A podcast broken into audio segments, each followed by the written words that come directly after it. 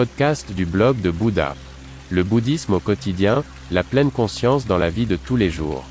Bonjour et bienvenue sur Bouddha Blog, mon podcast avec des valeurs et avec un contenu plus profond. Votre canal pour les thèmes bouddhistes, la pleine conscience et la méditation. Je m'appelle René et je suis très heureux que vous soyez là. Pendant de nombreuses années, j'ai vécu dans un temple en Chine, j'ai été ordonné moine, j'ai étudié les arts martiaux et la philosophie du prince indien. C'est pourquoi j'ai créé ce podcast. Veuillez visiter mon site web, vous trouverez l'accès en bas de la description de ce podcast. Bonne écoute. Si tu rencontres le Bouddha en chemin, tue-le. La phrase Si tu rencontres le Bouddha en chemin, tue-le est souvent utilisée dans l'enseignement du Chan.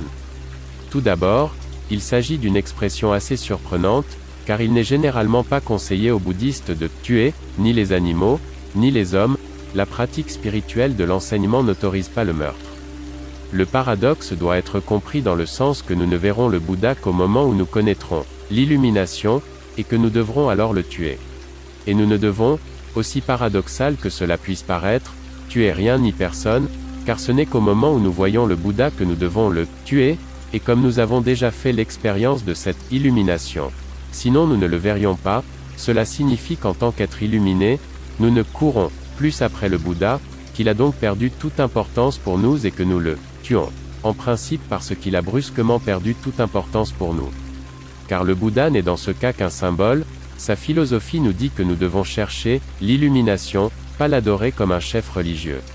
Pas lui, pas ses statues, pas les livres sacrés, le bouddhisme n'est pas une religion, mais une vision du monde dont le message de base est que nous devons nous aider nous-mêmes, voire nous aider. Bouddha n'est que la main à l'index tendu qui indique l'illumination. Une fois que nous avons fait l'expérience de cette illumination, nous n'avons plus besoin de l'indicateur. Cela signifie que, dès le début, Bouddha a symbolisé pour nous notre conscience focalisée, ni plus ni moins.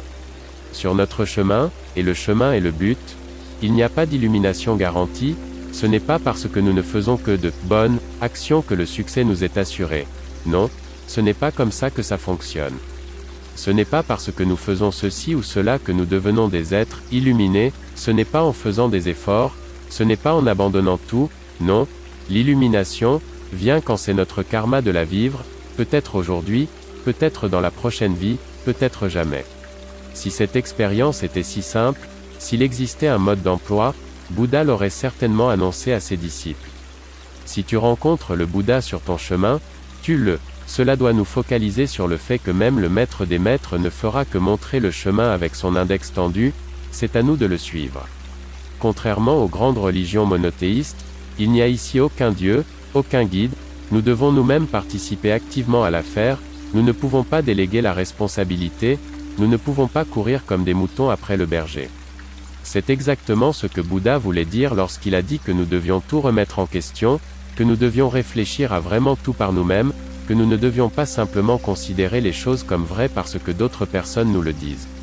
Et lorsque nous avons fait l'expérience de l'illumination, même le grand maître peut être remis en question, voire même devenir inutile à un moment donné. Si les adeptes du bouddhisme commencent à ne chercher que des statues, à se limiter à accumuler des objets religieux en remplacement d'une véritable philosophie, tout comme les adeptes de culte se contentent de collectionner certains rituels, livres ou fétiches, sans chercher à atteindre l'illumination. Alors ils sont sur la mauvaise voie. Car le chemin est le but. L'avenir n'est pas encore arrivé. Bouddha, nom d'honneur de Siddhartha Gautama 560 à 480 avant l'an 0. Merci beaucoup d'avoir écouté le blog de Bouddha. N'hésitez pas à visiter mon site web. À demain.